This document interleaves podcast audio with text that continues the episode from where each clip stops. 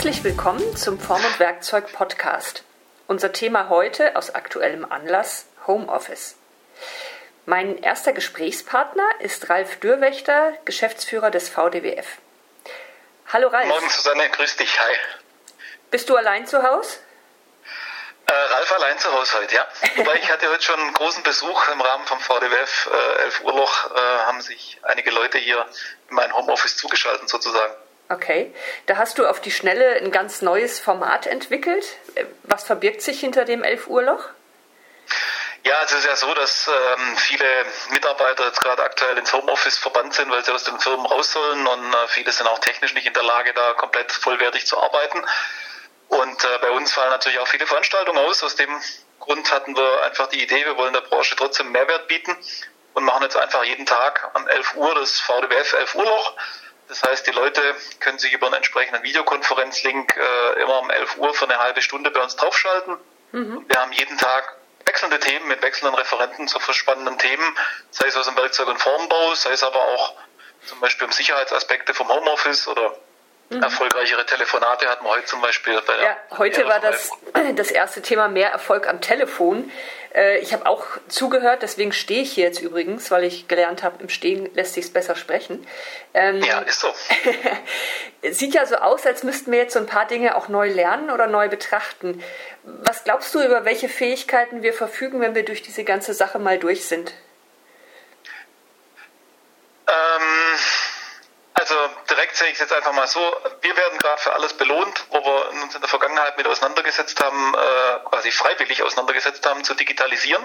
Da profitieren wir jetzt davon. Das Leben ist einfacher im Homeoffice, äh, auch Zusammenarbeiten ist einfacher, weil Routine da ist mit bestimmten Tools und Herangehensweisen. Äh, gleichzeitig merken wir auch alles, wo wir irgendwo schleifen lassen haben oder nicht so Gas gegeben haben. Äh, das bereitet uns jetzt Probleme und wir haben Nachholbedarf. Und natürlich jede Firma, die äh, in der Richtung gar nichts äh, unternommen hat. Die haben natürlich jetzt ein Problem, von einem Tag auf den anderen einen Remote-Zugriff auf die Firma zu bekommen, mhm. äh, etc. Oder auch tatsächlich äh, richtig produktiv arbeitsfähig zu sein im Homeoffice. Ja. Was glaubst du, ist für die Menschen derzeit am schwierigsten? Die Unsicherheit. Einfach die, die Unsicherheit, dass keiner weiß, äh, was kommt, wo es hingeht, ähm, was passieren wird äh, und was irgendwo zu tun ist. Und ich meine, das beste Beispiel ist ja äh, leere Regale beim Toilettenpapier. Ähm, das sind einfach Panikreaktionen, anstatt dass man sich auf das konzentriert, was gerade wirklich wichtig wäre, nämlich äh, Ruhe reinkriegen, besonnen, äh, weitermachen, äh, nicht rausgehen, mhm. nicht anstecken, sich selber und andere und das Beste aus der Situation machen. Mhm. Womit ist man als Chef gut beraten im Moment? Ähm, versuchen die Ruhe zu bewahren und den Mitarbeitern gegenüber äh, Klarheit und Transparenz zu erzeugen. Mhm. Prima, lieber Ralf, das war's schon. Vielen Dank und bis demnächst mal. Tschüss. Danke dir, mach's gut, auf bald, Susanne. Ciao. Mein nächstes Telefonat geht nach Oldenburg. Ich spreche mit Ingo Kuhlmann, Geschäftsführer von IK Office. Hallo Ingo, wie ist die Stimmung bei euch? Zurzeit ist die Stimmung noch ganz gut.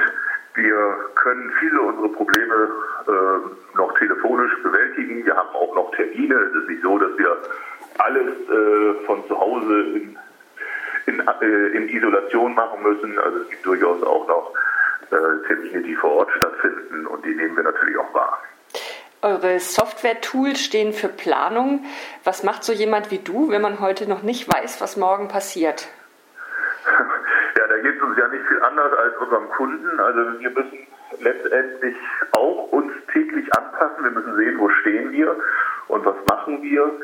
Wir organisieren uns um, wir switchen die ein oder andere Vor-Ort-Schulung in eine Online-Schulung, wenn es nötig ist. Ähm, wir versuchen Präsentationen vielleicht auch mal online zu machen, wobei wir immer sagen, der erste Aufschlag und das erste Kennenlernen, das machen wir natürlich gerne persönlich, aber äh, auch da gehen wir mittlerweile Ausnahmen ein, die wir früher vielleicht so nicht äh, gemacht hätten. Glaubst du, dass das jetzige Arbeiten, dein Arbeiten nach Corona verändern wird? Ich glaube nicht. Also ich glaube schon, dass wir im Moment einfach ein bisschen vorsichtiger sind. Äh, wir verzichten darauf, in Meetings äh, die Hände zu schütteln. Das mag ja sein, dass, äh, dass das sich auch auf ein Leben nach Corona mhm weiter auswirkt, dass man sich nicht immer gleich um den Hals fällt, wenn man sich sieht. Mhm. Was natürlich schade wäre, Ingo. Aber ja.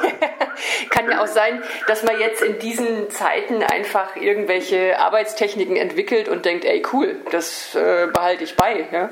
Ja, ich, also was ich zum Beispiel auf jeden Fall glaube, ist, wir haben durchaus Kunden, die so ein bisschen Ressentiments haben, wenn wir sagen, Mensch, wir machen eine Online-Schulung. Ja. Gibt es so Ablehnungen und die sagen, nein, um Gottes Willen, und das muss hier vor Ort, aus, da ist man dann noch konservativ unterwegs. Wir haben jetzt natürlich eine gute Chance, den Kunden davon zu überzeugen, dass das auch ein gutes und schnelles Mittel ist. Also wir wollen das durchaus ja etablieren und sagen, mhm. Mensch, es ist viel leichter, an, im, im Tag äh, mal drei, vier Leute zu nehmen, die ich für zwei Stunden ähm, straff schule und dann wieder in ihre Arbeit entlasse. Wir verzichten auf ähm, äh, ressourcenaufwendiges Hin- und Hergefliege und Gefahre und äh, wir haben die zwei Stunden effektiv. Ähm, und das ist viel leichter für so ein Unternehmen, das mal zu realisieren und da voranzukommen, als jedes Mal ein großes Meeting zu organisieren. Mhm. Und, und heute treffen wir da halt bei einigen Kunden auf starke Bedenken, nein, das muss vor Ort und, und so weiter und so weiter. Und wir hoffen, dass wir jetzt mit dieser Begründung eben auch eine Möglichkeit haben zu präsentieren und zu sagen, so seht ihr, so kann das auch in Zukunft laufen. Viel mhm. kostengünstiger, energiesparender ist heute auch ein wichtiges Thema. Äh, und ja, und, und auch schneller und effektiv. Mhm. Ihr seid ja sonst äh, auf vielen Veranstaltungen auch, da trifft man ja dich und dein Team immer.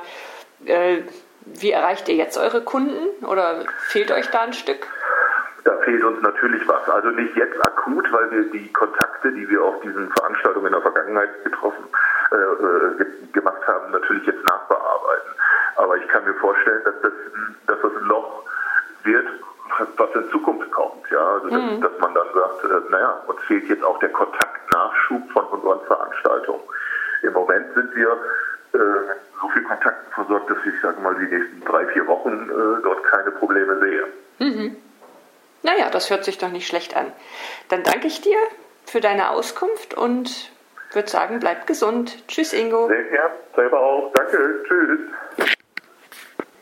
So, mein nächster Gesprächspartner arbeitet bei IQTemp. Das ist das Kompetenzcenter für konturnahe Temperierung der Listemann-Gruppe. Carlo Hüsken, der Geschäftsführer von IQTemp, hat seinen Sitz in Lüdenscheid. Carlo, bist du gerade allein zu Hause? Ich bin gerade allein im Büro. Mhm. In diesen Zeiten ist man ja doch viel im Homeoffice. Wie erreicht ihr derzeit eure Kunden? Wie kommuniziert ihr?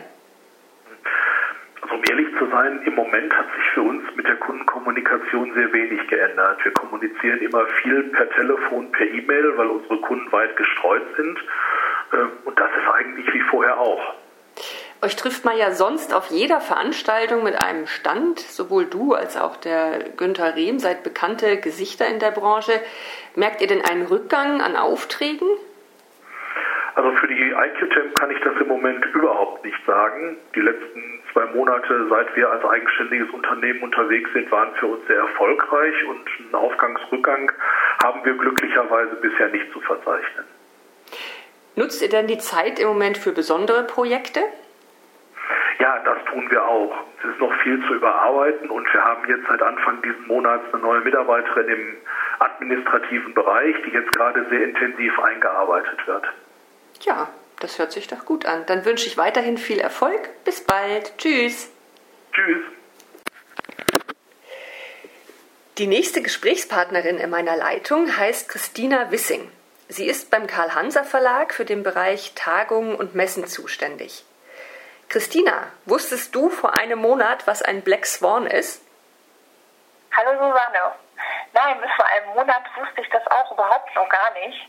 Unter Black Swan versteht man ja ein sehr unwahrscheinliches Ereignis, das beim Eintreten drastische Folgen für die Weltwirtschaft hat, die Finanzmärkte aus der Bahn wirft und eigentlich die ganze Welt auf den Kopf stellt. Und das letzte Mal hatten mhm. wir das eigentlich mit dem Zusammenbruch der Lehman Brothers und der darauf folgenden Finanzkrise. Und das hatte vorher ja auch niemand für möglich gehalten. Hm. Und hast du Angst vor Schweden? Naja, Angst ist vielleicht das falsche Wort, aber eine gewisse Beunruhigung ist, ist natürlich da. Im Moment kann ja niemand sagen, wie sich die Situation weiterentwickelt. und welche Folgen das weltweit haben wird. Mhm. Was glaubst du, wirft die Leute am meisten aus der Bahn derzeit?